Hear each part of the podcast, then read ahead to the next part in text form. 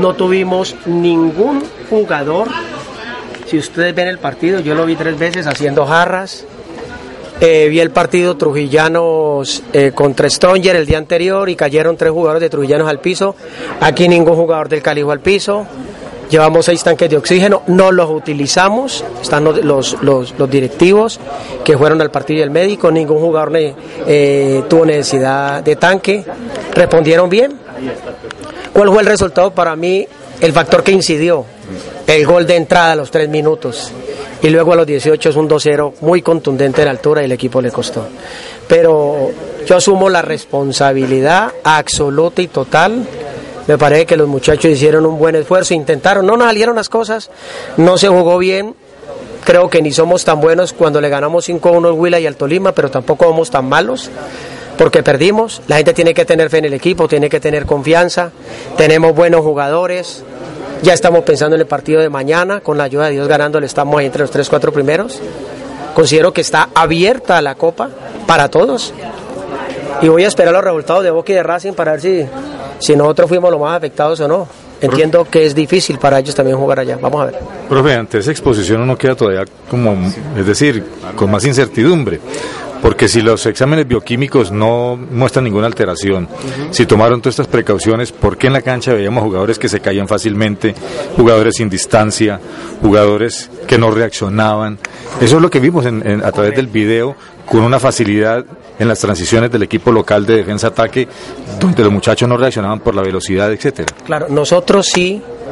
Eh, yo salí tres veces a la cancha.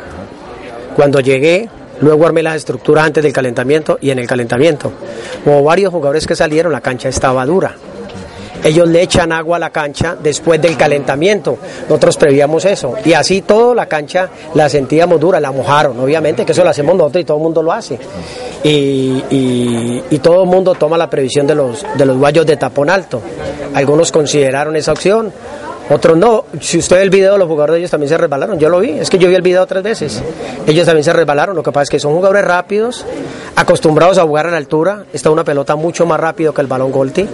Y los que estaban en la altura. Allá había un muchacho, creo que de Univalle. Sí. Y, y, tuvo dolor de cabeza como tuvimos, no, yo por ejemplo presenté dolor de cabeza después del partido. ¿Zambosa enfermó antes?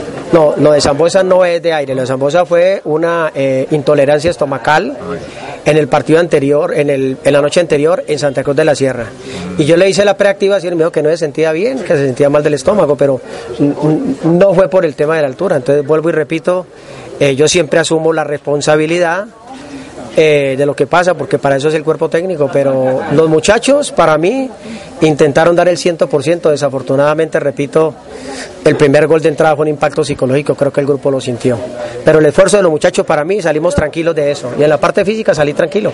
Eh, pero le a preguntar por lo de Sambuesa, exactamente qué le pasó y qué, le produjo el, el malestar estomacal. No, no, eh, parece que fueron los alimentos según el médico, y tuvo una especie de malestar estomacal, eh, especie de vómito, eh, dolor abdominal. Entonces yo le hice la evaluación, porque el profe incluso lo sacó en la nómina que iba a iniciar, y, en el precalentamiento que le hice individual me di cuenta que no estaba para jugar y mi mamá no, profe, no, no me siento para jugar.